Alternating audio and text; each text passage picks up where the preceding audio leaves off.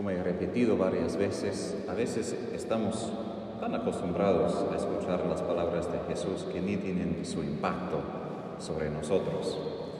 Primero, el asunto de que Él estaba comiendo con pecadores. Es Jesús, Dios, es tres veces santo, infinitamente santo. Y los fariseos y escribas, quienes murmuraban, tienen una pregunta importante aún para nosotros. ¿Cómo puede ser que un Dios infinitamente santo no simplemente está enseñando a pecadores, por ejemplo, cómo dejar el pecado, está comiendo con ellos? Hoy en día comer es algo mucho más secular, pero para un judío comer fue algo casi religioso en cualquier momento, como nosotros rezaban antes de comer, reconociendo como don de Dios la comida, y comer fue un acto de amistad profunda. Uno no invitaba a cualquier persona o simplemente compartir carne asada de vez en cuando los judíos invitar a alguien a comer fue algo mucho más serio que para nosotros. Entonces, de compartir la mesa con los pecadores fue una imagen que los fariseos ni podían entender. Y a veces nosotros también, ¿cómo puede ser? Sería fácil y uno puede decir, claro que Jesús los llamó a la conversión y por eso da esas parábolas, pero creo que todavía hay que como quedarse con esta imagen. Con Jesús, justo con todas las personas, con menos pensaríamos que Él estaría. No porque justifica sus pecados, pero justamente por ellos ha venido y Él se pone a su lado. Es decir, si uso como una analogía de hoy, Jesús, quien quiere comer no con el Papa ni conmigo, ni con los religiosos. Jesús que está andando en Galicia buscando a los drogadictos, los alcohólicos, las prostitutas, dice, mira, ustedes por favor, vengan. Sería un poco raro, pero esta es más o menos la imagen de Jesús para que entendamos por qué los fariseos estaban enojados. ¿Cómo puede ser? Nosotros somos los que debes comer con nosotros. Nosotros leemos la Biblia, nosotros practicamos el ayuno, nosotros queremos obedecer a Dios. Y tú estás con ellos. Ahora, simplemente dejo así, porque como digo, no es algo para entender totalmente recientemente, es una imagen que como semilla hay que cambiar, hay que crecer en nuestros corazones y hay que cambiar un poco a veces la imagen de Jesús. Ahora, como empecé. Las parábolas de Jesús son hoy un poco raras, porque si yo fuera pastor, si tengo 99 y una oveja se pierde, olvídate, esta oveja tan estúpida, por favor, que se encuentre un nuevo y yo me voy a quedar con 99, por favor, ¿qué voy a hacer no, dejando 99 por uno? Eso no tiene lógica humana. Ahora, yo no sé exactamente si eso fue la práctica de los pastores en el tiempo de Jesús, pero tengo mis dudas de que hasta ellos mismos harían tal cosa en el sentido práctico. ¿Por qué? Por nosotros, al menos hoy en el mundo, el capitalismo diría 99%, 1%. Un 1% es una pérdida, pero es una pérdida justificada. Podemos todavía tengo esta cantidad. Dejamos a lado y seguimos con el resto. Y eso no es la lógica de Dios. Y esto manifiesta qué importante es la dignidad humana. De que una persona merece toda la atención de Dios. Que Dios no está contento de decir, mira, tú sabes, 99% de la humanidad y el resto, qué pena.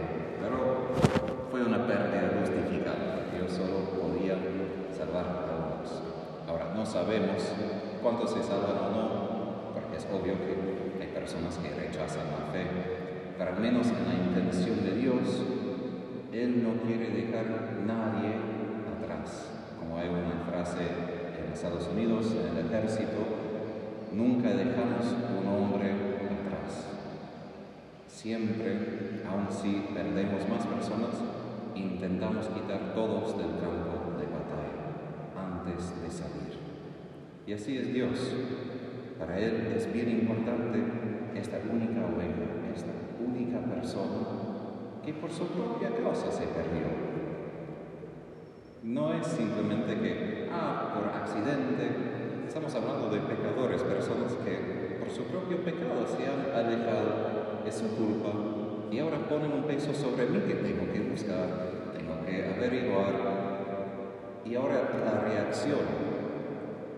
Si yo habría pensado, bueno, es una pérdida justificada, ahora que este pastor llega a su casa, llama a sus amigos y vecinos y les dice, alégrense conmigo. Yo probablemente llamaría por teléfono, mira, che, esa oveja estúpida, yo perdí tres horas buscando esta oveja, ¿sabes lo que yo podría haber hecho en esas tres horas si esa ovejita simplemente se hubiera estado con las otras? Y seguiría una hora más con mi enojo. Pero no es así. Jesús dice que hay gran alegría en el cielo. Y en la parábola del dracma que los ángeles están más felices por este único pecado. Explico esto porque a veces, digo, estamos tan acostumbrados a escuchar esto que sí, sí, qué bien, es muy hermoso. Pero a veces perdemos de que esto no es la vida normal humana. No somos así. Dios es así. Pero esa no es nuestra experiencia muchas veces. Pero Dios pone tanta atención, tanto amor en cada persona que hasta para Él se olvida de su propio sufrimiento, se olvida del problema que creó esta oveja y solo está enfocado en la oveja misma. Y Niki está escondiendo esto. De verdad está tan feliz y eso me hace recordar de lo que Jesús dijo a, no sé en español, Julian of Norwich, una mística de Inglaterra del siglo XV. Y Jesús dijo, yo sufriera, sufriría la pasión miles de veces solo para convencerte de mi amor. Para Él ni piensa en cuánto dolor, cuánto sacrificio, cuántos pecados. Para Él lo único importante es manifestar a esta una persona, porque está hablando a Julian, a la mujer, está pensando una persona de cuánto quiere convencer de su amor. Y esto es el misterio del todo el Evangelio, y por esto estamos en Lucas 15, estamos como en el corazón del Evangelio de la Misericordia, el corazón del el cristianismo del Evangelio, porque manifiesta qué diferente es este amor de Dios. Qué diferente es la lógica de Dios, porque no es una lógica griega de filosofía, es una lógica de puro amor que ni podemos captar. Por esto Santo Tomás de Aquino aclara de que aunque podemos tener doctrina, podemos entender a Dios en cierto modo, en esta vida no podemos saber exactamente quién es Dios. Pero en esta vida sí podemos poseer a Dios por amor. Es decir, la mente humana en esa vida jamás entenderá completamente. Lo único que nos queda es bajar al corazón y allí entender quién es Dios a través del amor.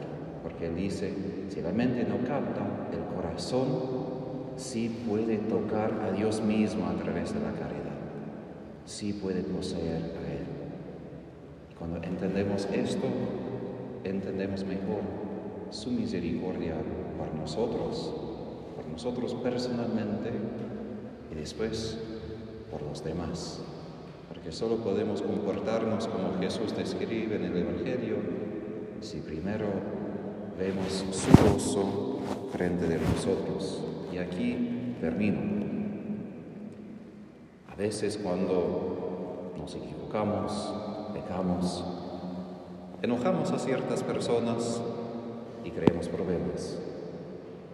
Pero la próxima vez que pecamos y arrepentimos, si podemos creer que Jesús se alegra, que Jesús no me riñe, no me mira como, oye Tadeo, qué estúpido otra vez. Jesús me mira y se alegra con los ángeles. Si puedo experimentar esto, todo el resto seguirá en amar al prójimo.